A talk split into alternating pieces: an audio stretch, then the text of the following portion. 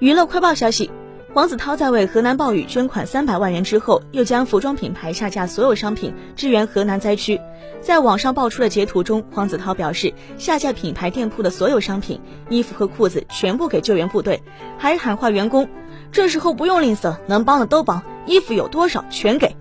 慷慨解囊且豪气十足的举动，收获了大量网友的强烈好评。不少网友表示，这次才真能懂得了黄子韬的真性情是怎样的。对于做公益这一举动以及网友们的称赞，黄子韬发文谈捐款，他表示：善事不应分多与少，最重要的是心，不要比较。